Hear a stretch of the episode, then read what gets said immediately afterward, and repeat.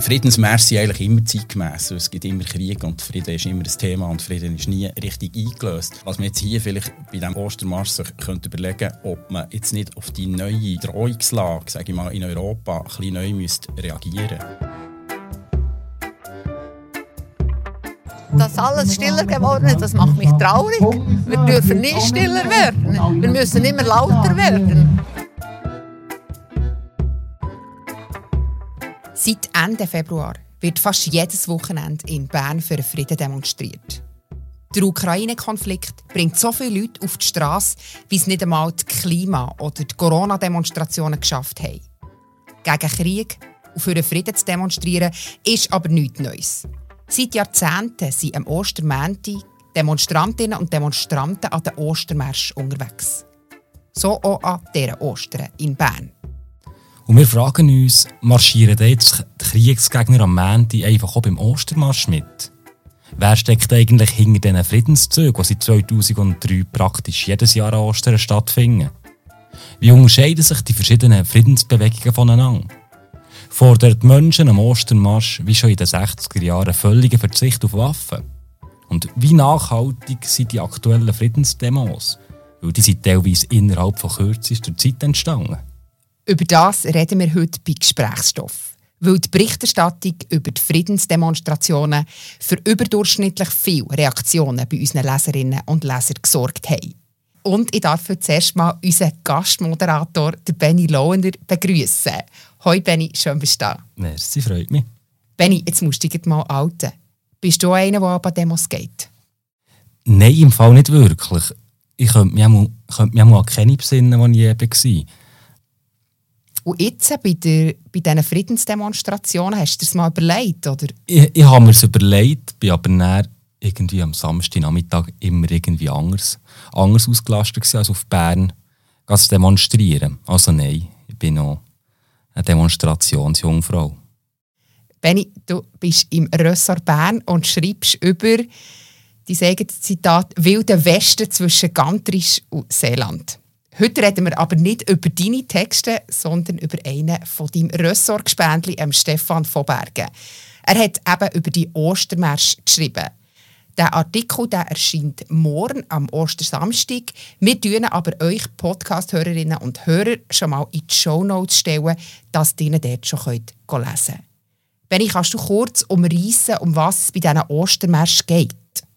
Ja, also die Geschichte der Ostermärsch die fängt in den 50er Jahren an. Dann sind in England Leute auf die Straße gegangen, um gegen Atomwaffen zu demonstrieren. Gleich hat die Bewegung auch ihren Weg in die Schweiz gefunden und dort haben sich natürlich Leute auch für die Abrüstung eingesetzt, auch gegen die Atomwaffen. Aber noch während dem Kalten Krieg sind die Protestmärsche wieder verschwunden. Bis 2003. Dann sind sie ausgerechnet wegen einem Krieg wieder ans Tageslicht gekommen. Und zwar wegen dem Irakkrieg. Auch in der Schweiz wurden Friedensmärsche durchgeführt. In Bern nahmen rund 500 Personen teil. Eine friedliche Welt ist möglich, war der Slogan des Schweizer Ostermarsches, zu dem die Kirchen und verschiedene Pazifistenorganisationen aufgerufen hatten. In erster Linie richtete sich die Kundgebung gegen den Irakkrieg. Die Demonstranten marschierten der Aare entlang zum Münsterplatz, wo die Schlusskundgebung stattfand. Und seit 2003 findet wieder jedes Jahr eine Demonstration statt über Ostern. Das Motto von diesem Jahr ist Klimaschützen, Frieden schaffen.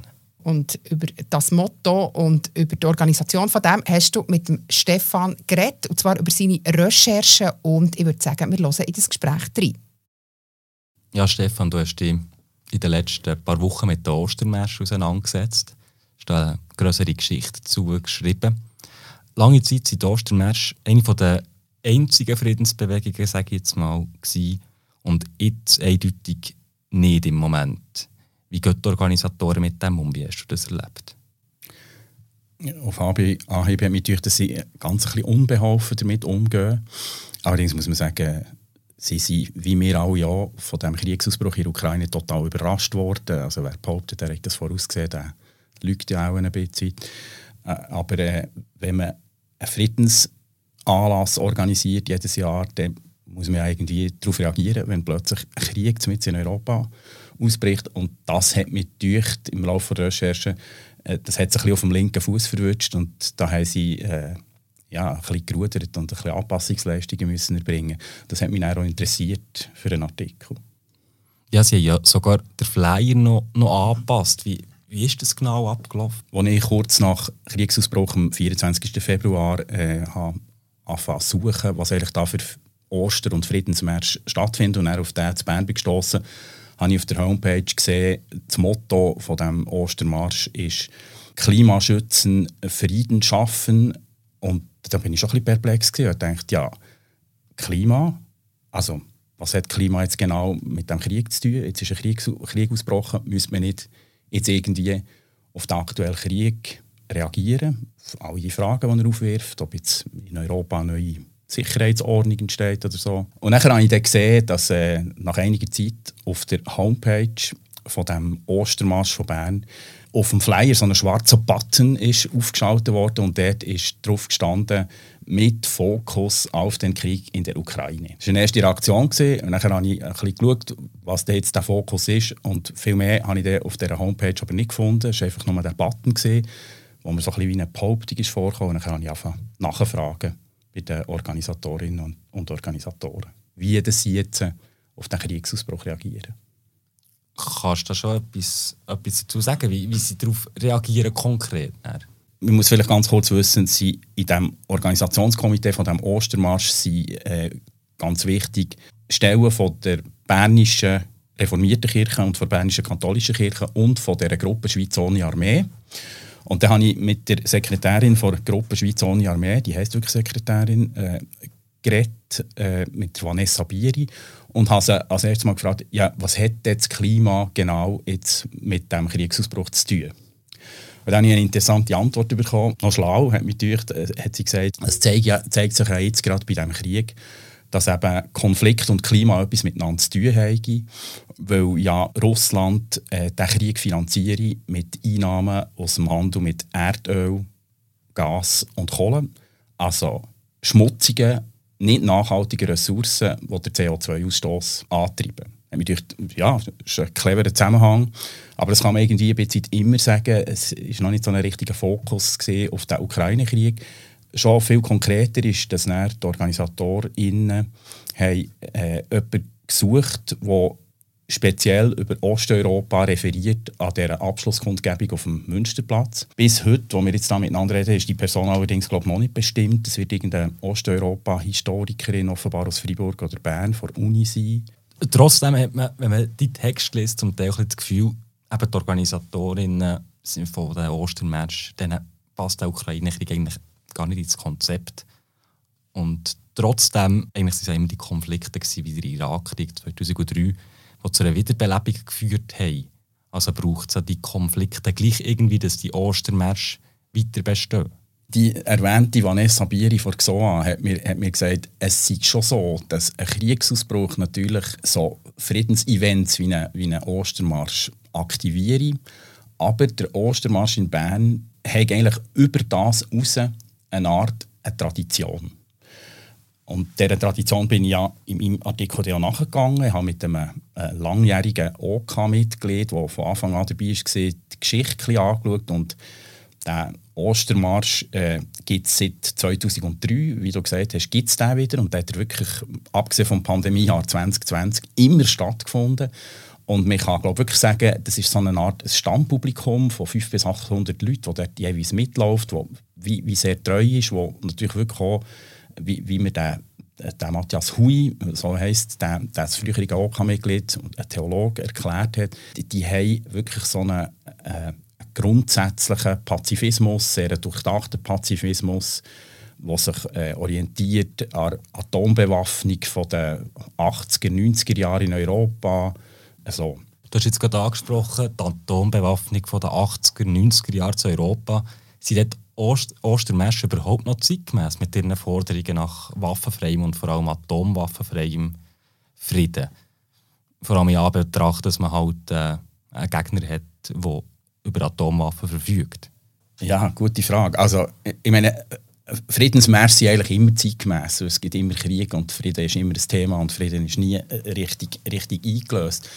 Was man jetzt hier vielleicht bei diesem Ostermarsch sich könnte überlegen ob man jetzt nicht auf die, auf die neue äh, Bedrohungslage sage ich mal, in Europa ein bisschen neu müsste reagieren Mir ist es eben ein bisschen vorgekommen, dass es im, im Moment in Bern wie quasi zwei Friedensbewegungen gibt. Es gibt die alteingesessene von dem Ostermarsch, wo, wo noch fußt in, in eben Kritik an Atombewaffnung oder in Kritik am amerikanischen Angriffskrieg gegen Irak, Krieg gegen Öl, hat man dann gesagt. Und nachher gibt es aber jetzt äh, die grosse Bewegung in der Stadt Bern. Äh, ich habe erzählt, seit dem Kriegsausbruch in der Ukraine waren glaube vier größere Demonstrationen gegen diesen Krieg. Das sind immer 10.000 bis 20.000 Leute gesehen, nicht nur 500 bis 800 wie an diesem Ostermarsch. Und das hat mich, habe ich mich fragen, äh, haben die Überschneidungen, die beiden Bewegungen? Wie unterscheiden sich die? Und ich bin vor allem darauf gestoßen, dass es glaube ich, so eine, wie eine Nagelprobfrage gibt, wo die sich drin unterscheiden. Und das ist die, ob man jetzt Waffenlieferungen an die Ukraine befürwortet oder nicht. Die Leute, die am Ostermarsch teilnehmen und die eben in dieser, in dieser traditionsreichen Friedensbewegung unterwegs sind, die sagen, und das habe ich mir auch bestätigen von Vertreterinnen der Kirche und auch von der GSOA, der Gruppe Schweiz ohne Armee, dass sie eigentlich kategorisch gegen Waffenlieferungen sind. Auf Anhieb logisch, Waffen verlängern einen Krieg, äh, schaffen Tod und Verderben, treiben Gewaltspiralen an. Jetzt ist es aber so, dass die Ukraine selber, ihr Präsident, ständig fordert, dass man eine Waffe liefert. Und dass die NATO, das westliche Verteidigungsbündnis, zwar nicht eingreift in den Konflikt, also nicht so eine Flugverbotszone einrichtet, aber im grossen Stil Waffen liefert. Und wenn man, ich bin selber an, an zwei von diesen Friedensdemonstrationen in der Stadt gesehen und da hat man Plakat gesehen, wo das darauf gefordert worden. Waffenlieferungen jetzt oder so das hat mich interessant gedacht, dass, dass äh, die Leute, die den Ostermarsch organisieren, relativ kategorisch finden, das geht nicht, Waffen liefern. Und das ist nicht nur mir aufgefallen, äh, sondern ist auch am Peter Sigerist aufgefallen. Das ist ein langjähriger Stadtrat vom Grünen Bündnis, so ein, schlauer Strateg. Er ist mittlerweile 72, gehört zur Gründungsgeneration von dieser XOA. Und der findet jetzt, GSOA muss ein bisschen über Bücher, wir müssen darüber diskutieren, ob man nicht in diesen speziellen Umständen jetzt Waffenlieferungen auch von NATO eventuell gut heißen. Und NATO, das ist natürlich Amerika, das ist das alte Findbild vom, vom Irakkrieg und so weiter. An dieser Stelle unterbrechen wir das Gespräch mit dem Stefan Vobergen-Hurti und schalten schnell ins Jahr 2013. Und zwar zu jemandem, der sich ganz dezidiert und immer wieder gegen Waffen eingesetzt hat. Und zwar ist das äh, Louise Schneider. Sie hat immer wieder an verschiedenen Friedensdemonstrationen und Ostermärschen teilgenommen. Und vor ein paar Jahren hat sie unter anderem auch als Sprayergrossi auf sich aufmerksam gemacht. Sie war die, die dann am Eingang der Nationalbank den Schriftzug «Geld für Waffen tötet» hergesprayt hat. In diesem Tagesschau-Beitrag vom April 2013 hat sie über die sinkenden Teilnehmerzahlen von diesen Ostermäsch Auskunft gegeben. Dass alles stiller geworden ist, das macht mich traurig. Wir dürfen nicht stiller werden. Wir müssen immer lauter werden. Im Vergleich zu der Louise Schneider ist unser Redaktionskollege Stefan Voberge noch nie am Ostermarsch gewesen. Dafür ist er diesen Frühling sogar zweimal an einen Friedensprotest für die Ukraine gegangen in Bern. Wir haben ihn gefragt, wie er die Demos erlebt hat und darum gehen wir wieder zurück ins Interview.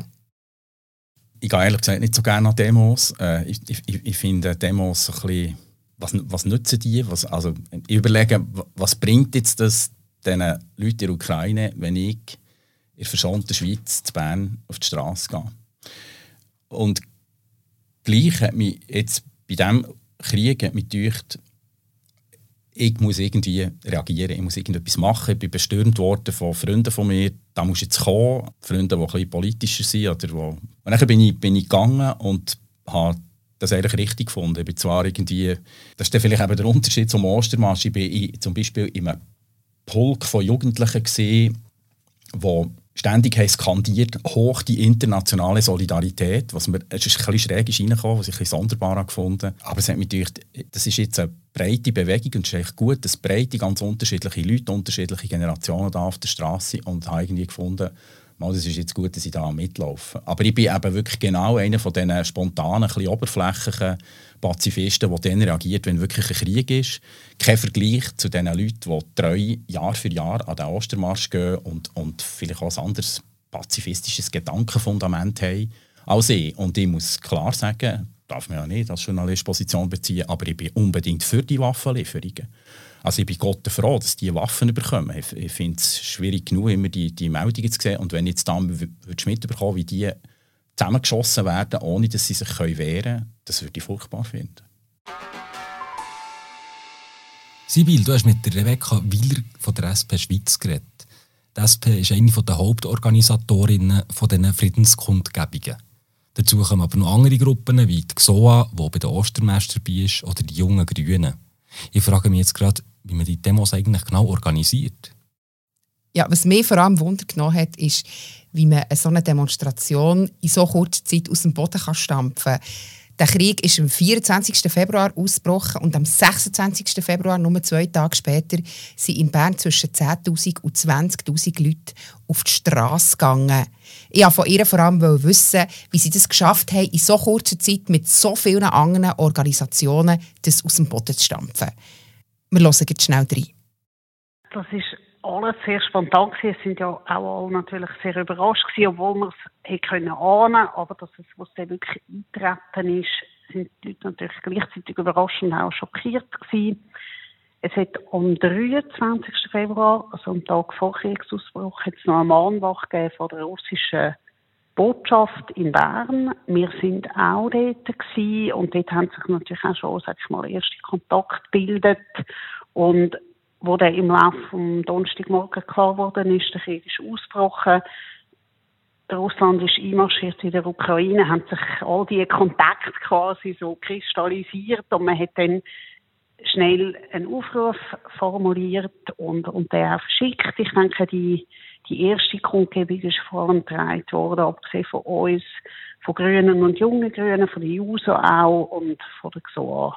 Das sind die, die als Erste reagiert haben. Und der Aufruf hat sicher ganz stark auch eine Stimmung in der Bevölkerung aufgenommen. Aber es sind ja wahnsinnig viele Personen, die da involviert sind. Wie schafft man es denn, wenn man so manche Organisation hat, dass man dann gleich zusammen eine Parole kann fassen kann, sich auf etwas kann einigen kann? Ja, bei der ersten Kundgebung am 26. Februar ist das Thema auf der Hand gelegen. Es ist ganz klar in erster Linie eine Solidaritätsbekundung für die Ukrainerinnen und Ukrainer. Und die Demo ist unter dem Titel «Für Frieden für die Ukraine und ganz Europa» gelaufen. Dann, am 12. März bei der Demonstration, wo Rebecca Wieler selber mitorganisiert hat, ist es um Massnahmen gegen russischen Rohstoffhandel gegangen, die zu 80 Prozent in der Schweiz über die Bühne geht. Und bei der ähm, überparteilichen Demo am 2. April sie ist dann ganz klar die Forderung nach Frieden wieder im Zentrum gestanden. Und das hat sie ja immer wieder gesagt. In erster Linie geht es immer um einen Frieden, um einen Waffenstillstand, um einen Abzug von der Truppen. Und dann sind weitere Themen dazu gekommen, wie die äh, Geldflüsse, wie der äh, Putin den Krieg finanziert oder wie dass man dann auch schlussendlich die ganzen Kriegsverbrechen aufarbeitet. Und je weiter, wie ich schon gesagt habe, je weiter Krieg fortschreitet, je mehr das passiert, desto konkreter sind auch die Forderungen an dem, diesen Demonstrationen geworden. Für die Teilnehmer von einem Ostermarsch ist etwas sonnenklar, Waffen sind keine Lösung. Sie kommen ja auch aus dem Kampf gegen die Atomwaffen. Bei den anderen Friedensdemos wird aber immer wieder auf Plakat gefordert, zum Beispiel eine Flugverbotszone über der Ukraine einzurichten oder die ukrainische Armee mit Waffen zu unterstützen. Können da die Organisatorinnen Rebecca Wieler oder dahinterstehen? Rebecca Wieler hat da wirklich ganz klar gesagt, dass es wie zwei Positionen gibt. Und zwar einerseits gibt es die Seite der ähm, Organisatoren und Organisatorinnen mit ihren Forderungen und auf der anderen Seite aber auch ganz klar die Zivilbevölkerung, die mitläuft. Und wir hören da ihre Antwort schnell rein. Also es gibt vielleicht wie zwei Sachen zu sagen. Was mir noch wichtig ist, dass all diese Demonstrationen sind ja wirklich sag ich mal, Demonstrationen, Kundgebungen von, von, von der Zivilbevölkerung. Es sind zwar immer auch Vertreterinnen und Vertreter von Organisationen, von Parteien anwesend gewesen. Aber die meisten Leute, die gekommen sind, sind individuell gekommen, haben eine Fahne mitgenommen oder ein Transparent, irgendein Schild, das sie selber gemalt und gezeichnet haben.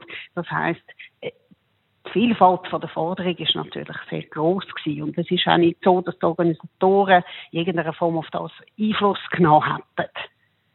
Also, was uns sicher sehr bewusst ist, war, dass wir an den Demonstrationen nicht bereit sind, antirussische Ausschreitungen zuzulassen. Das war zeitweise ein bisschen die Angst, dass dann auch russische Leute kommen, dass es dort könnte Probleme geben. Und das haben wir immer ganz klar kommuniziert, dass wir das nicht tolerieren, dass alle Leute, die für den Frieden sind, selbstverständlich willkommen sind an diesen Demonstrationen.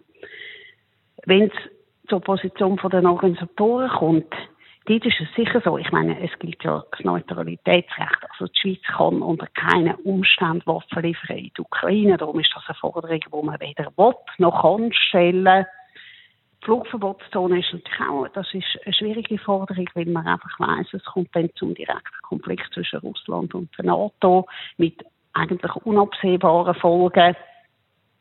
Und das sind dann natürlich auch Forderungen, die, denke ich, politisch auch sehr umstritten sind und wie auch nicht auf dem Level, wo so eine Demonstration Forderungen stellt, weil das sind ja, wie gesagt, das sind Leute aus der Bevölkerung, die da, die Frieden wünschen und Gerechtigkeit und nicht, das sind ja poli komplexe politische Fragestellungen, wo, wo eben, ich denke, sind erstens schwierig zu beantworten und sicher auch sehr, sehr heikel. Also, das ist, das sind nie Positionen gewesen, die die Organisatoren vertreten hätten.